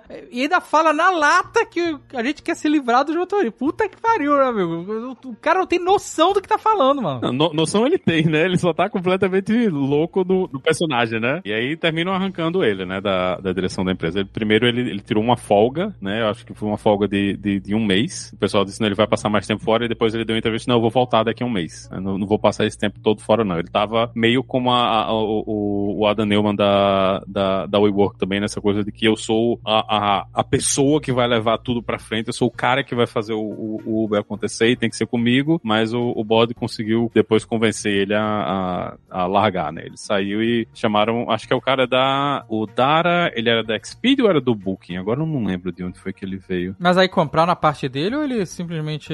Não, ele, ele saiu com dinheiro, né? Ele, ele obviamente saiu com dinheiro. Eu acho que inclusive ainda hoje ele tem participação. Mas ele saiu da empresa? Ele saiu da empresa? Saiu, saiu da empresa. E seguiu, né, no... no ele, tem outras empresas, ele, ele fundou várias outras empresas, ele tem um fundo agora de VC, né, de investimento, então ele, ele continua envolvido, mas hoje ele é bem menos visível, né, ele não, não tá mais dando entrevista o tempo todo falando o que ele acha dessas coisas do futuro. Foi um cara que foi muito explosivo também. A gente, tava, a gente tinha vários CEOs nessa época que eram bem explosivos. Tinha ele, tinha o cara da WeWork, então essa cultura dessas pessoas falando o que vinha na cabeça era uma coisa que naquela época tava bem mais visível, né? Hoje, não, hoje o pessoal parece que tá mais, mais tranquilo quanto a essas coisas. Mas também, mais uma vez, muito dinheiro do SoftBank, né? SoftBank meteu muito dinheiro no Uber também, fazer acontecer, mas o Uber teve uma- um, um- manteve um pouco da valorização. Acho que o Uber ainda hoje vale mais de 50 bilhões de dólares. Mas será que a culpa não é do SoftBank? Então?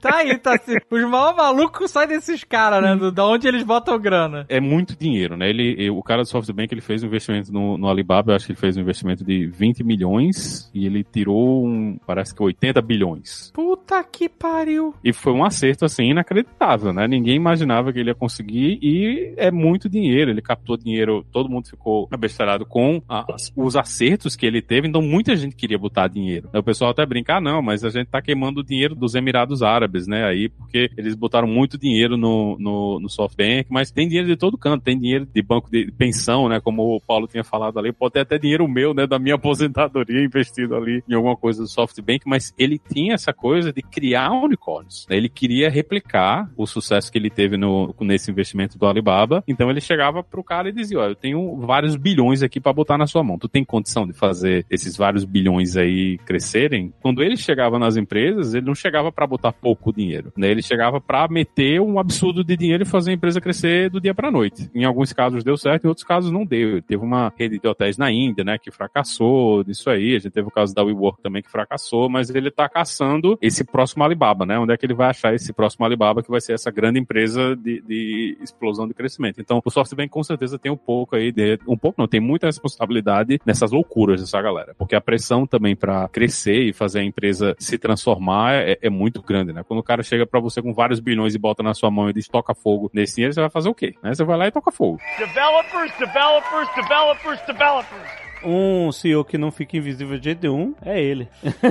Ai, caceta. Terminar com chave de ouro, né? Ai, Eu ai, me ai. livre. Mas a gente vai poder twittar esse episódio? Senhor Musk. Liberdade de expressão. Ele tá dizendo que vai salvar a liberdade de expressão no Twitter aí. Comprou, né? Nossa, Olha, eu, eu tô legal de, de defensor da liberdade de expressão, maluco.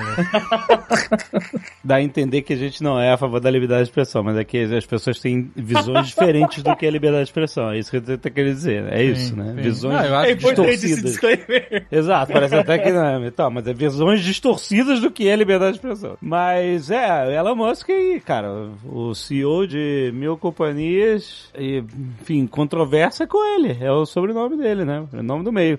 Só que ele, diferente desses outros aí que a gente citou, principalmente os caras do WeWork e do Uber, hum. ele parece controlar e dominar mais a controvérsia. Sabe? qual Você é? acha? Eu acho que sim. Como Por- em que sentido? Porque esses caras é, do Uber e do WeWork, o do WeWork era um cara, é o completo lelé da cuca. Essa é a parada. O cara é maluco mesmo, é? Ah, ah. O do Uber talvez seja um cara, eu não conheço, não sei muito a fundo da história, falava muita merda, talvez por ser um descontrolado. O Elon Musk, ele fala na medida da necessidade Ah, cê- dele. Você acha que ele Sabe qual sabe é? exatamente o que tá rolando? Eu acho que ele sabe exatamente o que ele tá falando. Ele fica provocando direto o órgão regulador aí de ações do. Ele fica provocando, ele, ele vai nessas paradas cirúrgicas dele. Ele, vai, é? ele faz umas paradas cirúrgicas. E é pra manipular mercado, é pra atender os interesses dele. Sim, claro. Agora ele tá pegando o pé do Bill Gates. Sim, ele pega no pé de todo mundo, cara. Agora ele fala que o Bill Gates é, é, tá short nas ações da Tesla. Então, é isso. E aí é claro todo, que ele vai Twitter, todo o esquema dele é pra dar uma provocada no Bill Gates. Então, porque o Bill Gates, assim como o, o nosso querido Pepa, falam que não faz sentido, não faz sentido a ação da Tesla dar esse preço. Aliás, coisas que o próprio Elon Musk já falou e fez as ações caírem. Exato. Ah, eu acho que as ações. Foi no Twitter, falou, "Ah, acho que as ações da Tesla estão muito caras. É, ele faz de propósito. caiu. Tu acha que não é de propósito? Claro que é. Tu acha que não queria derrubar a ação por algum motivo?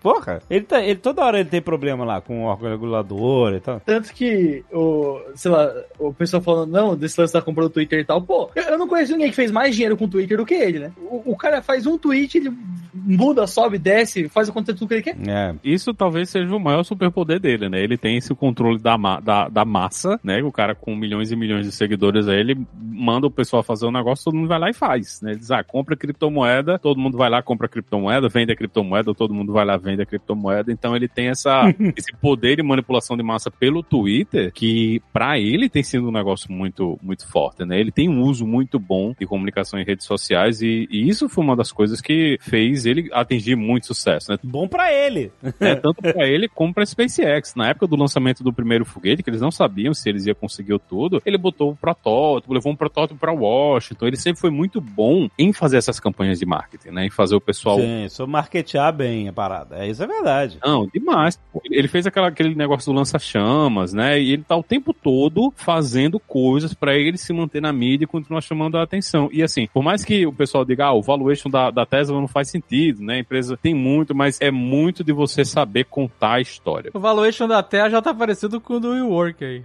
Então, O EBITDA deles tem o, o diferencial no cálculo lá. Pois é, mas, mas é aí, ele, ele conseguiu levar essa, esse diferencial aí do, da comunidade pro mundo real, que o, o cara do WeWork não conseguiu. Ele não tinha esses seguidores fora do WeWork, né? Ele tinha esse culto a ele dentro da empresa, mas o, o, o Musk, ele tem esse culto a ele e as marcas dele do lado de fora. E isso é que é uma parada louca. Ele anuncia, ah, a gente vai vender o Cybertruck, tem uma fila de um milhão de pessoas dando dois mil pau na mão dele pra entrar na fila do Cybertruck, pô. É, Tem fila porque não entrega também, né? Que se entregasse não tinha fila. Sabe? Então, mas assim, mas ele pode chegar pro cara e dizer, olha, você me dá mais dinheiro porque eu tenho essa fila aqui gigante de gente que quer comprar carro de mim, então eu quero construir outra fábrica, né? Então ele tem como mostrar essas coisas, porque ele tem esse domínio da massa e de como as pessoas escrevem e, e- e falam sobre ele. O cara tava no filme do Homem de Ferro, bicho. Ele conseguiu pegar essa imagem de ele ser o Homem de Ferro, né? Eu lembro que, acho que no primeiro, acho que no primeiro era o Larry Ellison, né? É, Tony Stark, né? Homem de Ferro, ele precisa da armadura É. ainda. Ainda. Não, é Tony Stark, ele, ele é o Tony Stark. Não, mas, é- mas isso aconteceu porque o, o John Favreau,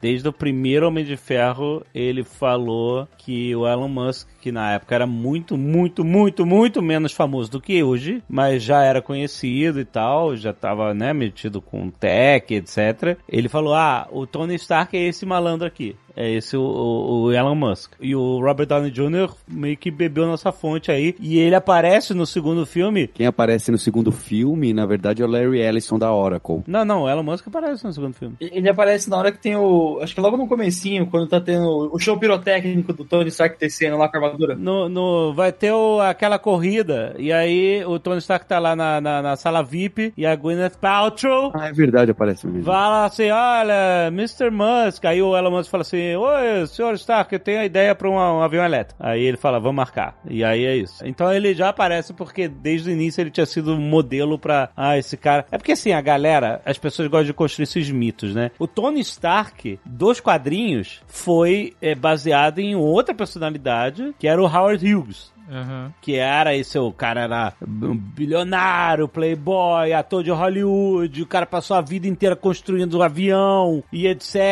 e tal, e, e aí tem um filme sobre ele, né, o Aviador, do Matt Scorsese com a Leonardo DiCaprio, e o Howard Hughes foi o modelo pro Tony Stark do século 20 e quando eles foram fazer os filmes do século 21, eles usaram o, o Elon Musk como modelo do, do que seria o, o Tony Stark do século 21, mas o Tony Stark acabou sendo um cara mais legal do que, o- do que o modelo. no final das contas. Teve a sua redenção, né? Não, não rolou redenção do Elon Musk. Você acha que o Elon Musk pegaria as cinco joias do infinito e falaria assim: I am SpaceX e pá! E aí se sacrificaria pra salvar o universo? Você acha? Você acha Porra realmente? nenhuma, porra nenhuma. Porra nenhuma. A parada desse cara, desses caras, como todos, é o ego, né? Ele quer que todo mundo esteja. Que ele tá, quer estar na boca de todo mundo o tempo inteiro. Eu acho que sim, viu, Azagal? Porque eu tava até refletindo, fiz uma tentativa de defesa do Elon Musk quando estavam construindo essa pauta e tomei porrada. Mas assim, tem alguns pontos que me chamam atenção. É óbvio, nada justifica comportamento tóxico e muito menos jogadas pra manipular concorrência e derrubar, né? Jogadas não só desleal, fora da lei, né? Nada justifica. Agora, o Elon Musk, por exemplo, tava assistindo um desses mil documentários no Netflix que saíram agora no- nesse dele ou das viagens e etc. Uma parte de quando ele bota o dinheiro na SpaceX, no Tesla, depois que ele faz a venda do PayPal e do que, que ele construiu junto com o PayPal, ele põe basicamente todo o dinheiro dele na Tesla e na SpaceX de uma maneira que assim, que ficou para quebrar as duas empresas N vezes e que se quebrasse, ele perderia tudo do que ele tinha mesmo. Tudo. Não é que assim, ah não, coloquei 50%, tô 50%. Não, não, não. Ele colocava tudo. Ele ficava com dívida, uma pessoa falida. Se realmente é isso, né? Como aparece, e aí tem um monte de nuances, pode ser que não contaram a história inteira. Eu até acredito que boa parte é. Tem empreendedor assim, tem CEO excêntrico que bota todo o dinheiro, todas as fichas, porque enxerga alguma coisa lá longe e fala: Não, eu acho que é pra cá e vai dar certo e isso aqui vai mudar o mundo. Se vai mudar ou não, se a pessoa tem outros, é uma outra questão. Quando a gente fala de mudar o mundo, né? A gente falou isso local com o maluco lá do, do WeWork, né? Do coworking, né? Como você vai mudar o mundo com coworking, né? Não vai mudar. Ele quer mudar o mundo dele, Hum. sabe qual é? E a percepção dele do mundo. É isso que ele quer fazer. Mas então, às vezes eu fico pensando, o, o quanto que a pessoa não descolou da realidade ao ponto de achar, sabe? Tipo, Então, é isso, é o Hyperloop. O Hyperloop lá é o descolamento da realidade. Lá, o, o- aquele túnel pros Teslas embaixo de Los Angeles. Isso é descolar da realidade, cara. Peraí, Alexandre, ele disse que os túneis são imunes a eventos atmosféricos do lado de fora. Se chover, a água não entra no túnel, existe uma barreira mágica da física. Mas você viu que outro dia teve um engarrafamento Não, nessa e- merda desse túnel? Ele ainda mandou essa, esse do clima, ele mandou essa, falou assim, você vê que os metrôs aí pode chover o que for, que não tá tudo bem com o metrô. Aí corta pro metrô de Nova York completamente Nunca pegou o alagado. metrô Alagado, alagado. alagado.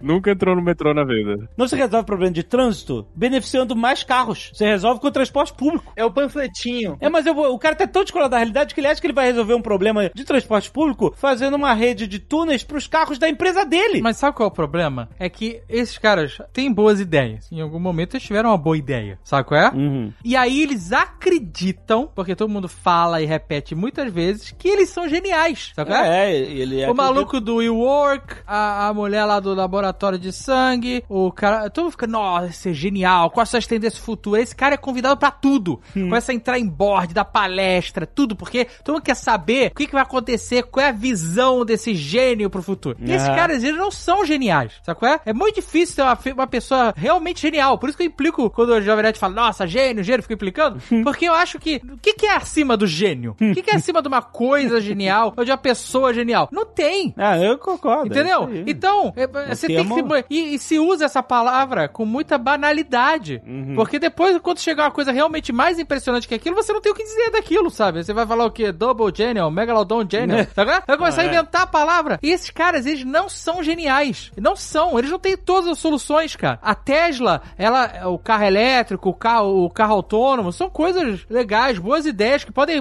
realmente transformar a forma como as pessoas se transportam de um lado pro outro. Só que elas não são nem a solução do problema imediato. Porque o Hyperloop é uma tentativa de solução de problema amarrado a uma ideia, entre aspas, genial do Elon Musk, sabe? Só que não funciona. E se você vai. E eu, eu, eu vejo aí um monte de gente, por exemplo, é, reclamando nas redes sociais de preço de abastecimento de Tesla na Califórnia, que é uma energia caríssima. Pra abastecer o carro no Supercharger tá caro pra cacete.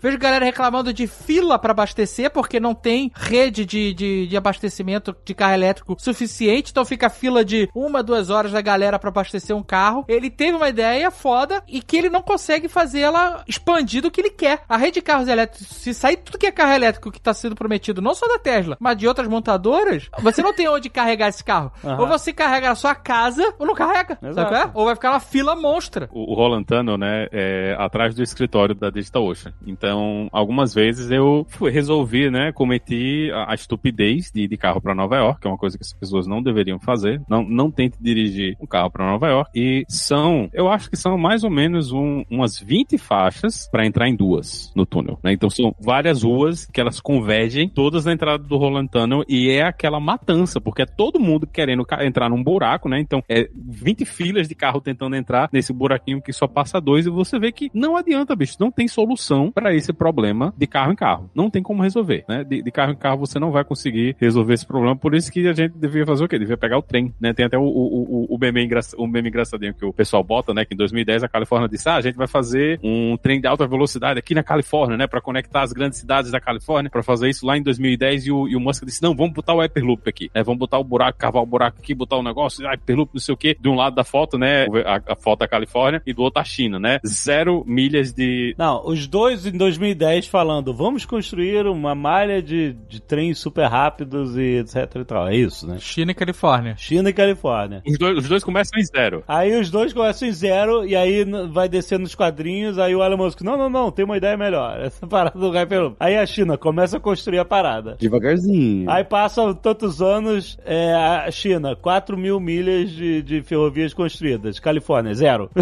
Aí passa não sei o que, 16 mil milhas de ferrovias construídas na China. Califórnia, zero. E Aí também agora- não tem Hyperloop nenhum. Não! E aí, e aí o final é, sei lá, 25 mil milhas de malha ferroviária construída na China, a Califórnia zero, e o Elon Musk falando assim, em alguns anos a gente vai ter um bom protótipo. É tipo assim, é isso. Essa é a realidade, É. bicho.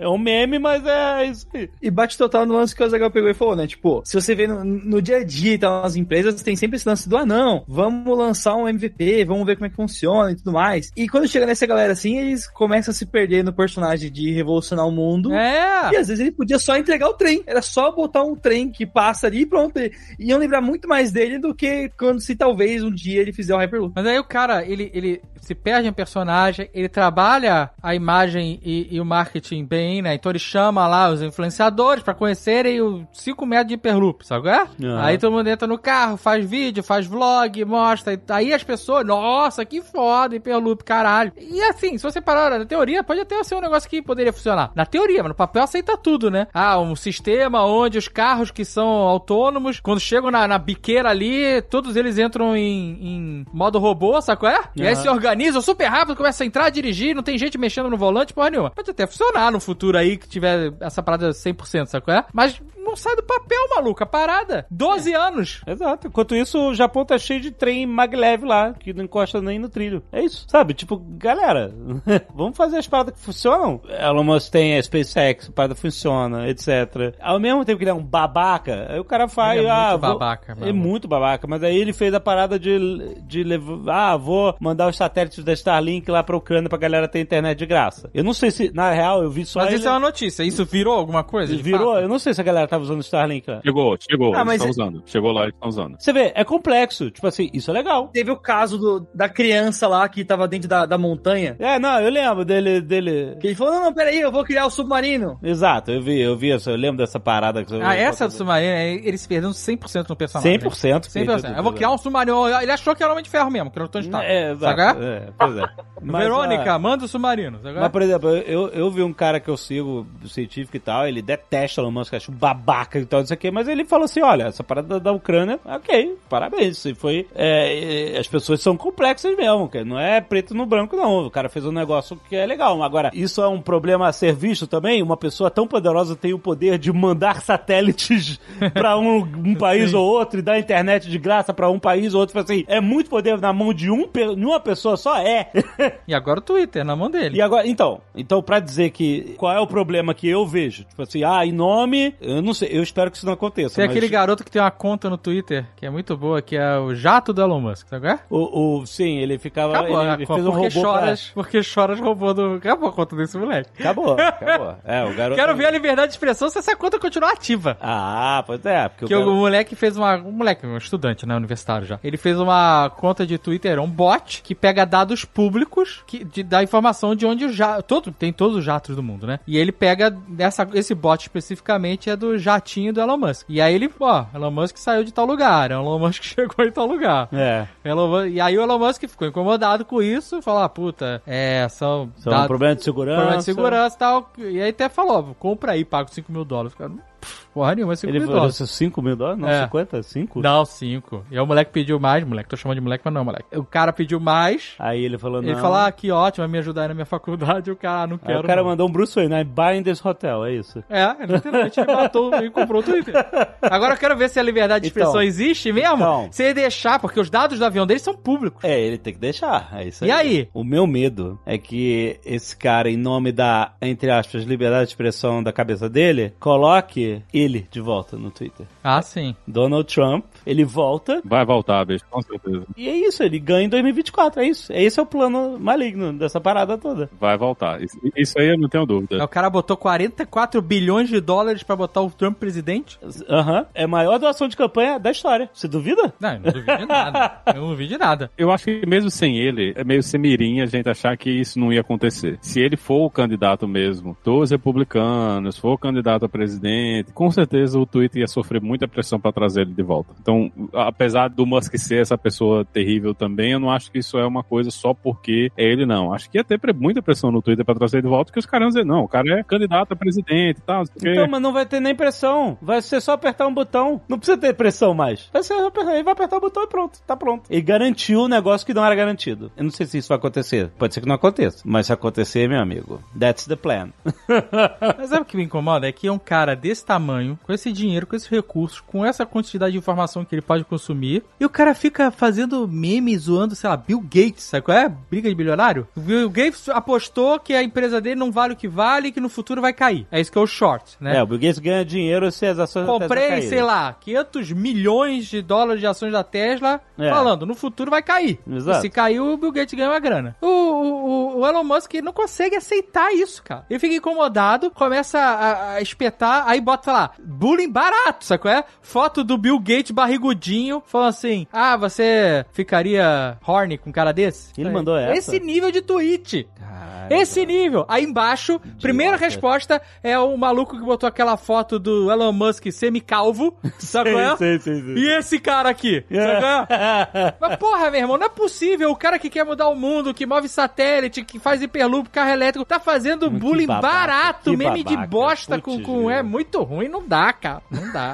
tu era fã desse cara aí, Jovem Nerd. É, mas não sou mais. Vai pô. morrer com isso. Não sou. Ai, caralho. Deixa eu mudar de opinião, velho. Ainda bem que eu mudo de opinião, pra. Senão, que ser humano eu seria se eu não mudasse de opinião? Puta merda. Mas é por isso que a galera se espelha nele, pô. A galera queria poder estar fazendo isso, chamando atenção com essas coisas. É isso que faz o pessoal se identificar com ele, né? E- são essas coisas, esse jeito de interagir no Twitter, esse bullying que traz essa galera todinha pra ser seguidor dele, né? É, é, é esse personagem que as pessoas estão consumindo, no fim das contas, né? Então ele, ele, ele tá fazendo isso intencionalmente também, porque ele sabe que isso gera burburinho, gera falar dele, gera falar das empresas dele e faz mais gente seguir ele. Então é, é marketing. É a mesma coisa que o Trump fazia, né? O Trump ficava falando abobrinha e absurdo o tempo todo no Twitter pra quê? Exatamente pra gerar a resposta, né? Pra tá todo mundo falando dele. Então são Né? eles dois é são duas faces né? da mesma moeda, né, bicho? N- Nessa coisa das redes sociais. É, esse, esse é um modelo, uma forma de comunicação muito presente nas redes sociais, que é justamente. Eu falei bem, falei mal, mas sai de mim, né?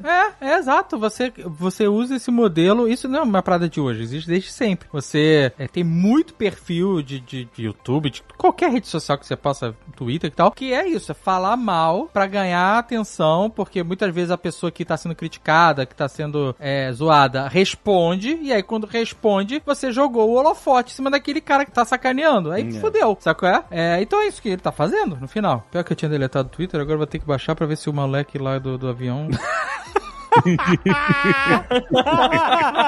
Você tá bem, né? Ele tá lá online ainda.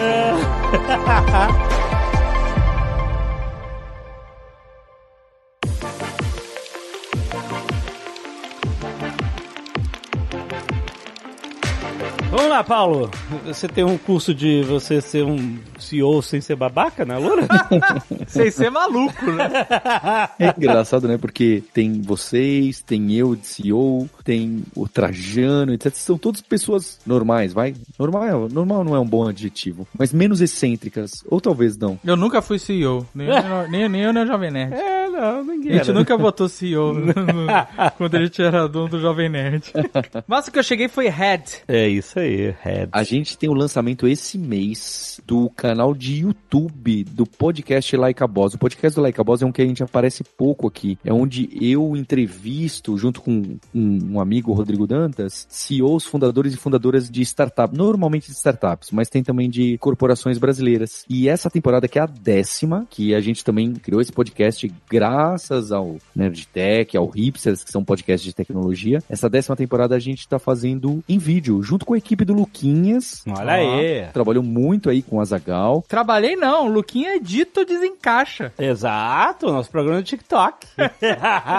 E a gente fez uma produção, ó, cinco câmeras, 4K, que era a parafernália toda, pra conversar com essas pessoas pra entender de produtos digitais, de escalabilidade, de desafios, desde empresa pequenininha, tá? Até as startups bem grandes, com mil pessoas, duas mil pessoas. E já tem ali no canal o making off, um trailer, porque a estreia é dia 25, eh, vocês não gostam de datar, né? Mas é esse mês que tá saindo. É dia 25 de maio, agora é o primeiro episódio, de quarta-feira que vai sair. Olha aí. E eu queria. Fica também a chamada pro podcast. Tem nove temporadas aí no, no, no Spotify, no, no, no iTunes, no, no seu ouvidor de podcast preferido. Tem nove temporadas, com mais de 80 empresas diferentes. A gente fala de tecnologia em startups e empresas. É, é mais um conteúdo gratuito aí que, que a gente traz conteúdo de qualidade. Né? Assim como a gente faz aqui no Nerd Tech. Tem link no post, mas se você colocar no, no, no Google Podcast Like a Boss, você vai achar. né? E no YouTube tá o primeiro videozinho do teaser. Já vai lá pra assinar, porque tá realmente incrível. São episódios profundos, longos, sobre negócio. Você gostou dessa conversa com pessoas um pouco menos doidas que as pessoas que a gente conversou aqui? Ah, excelente, excelente. Tem link aí no post.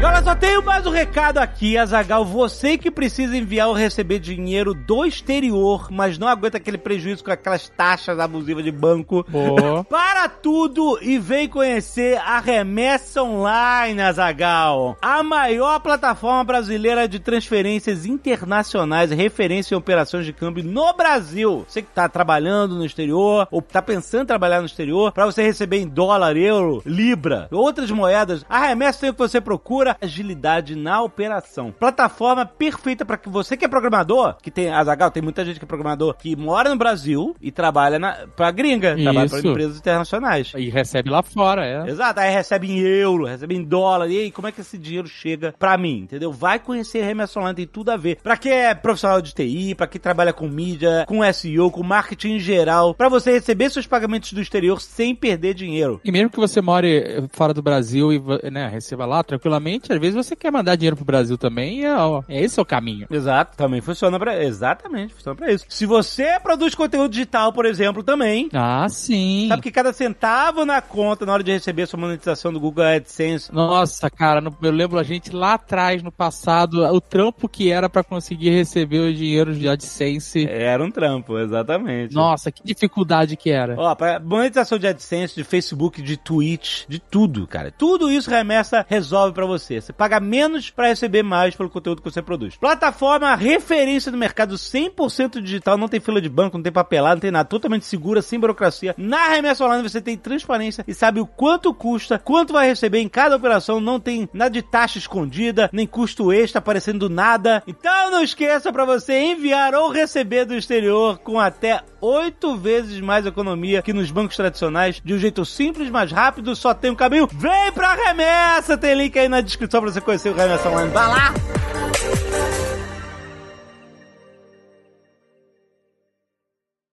Este Nerdcast foi editado por Radiofobia, podcast e multimídia.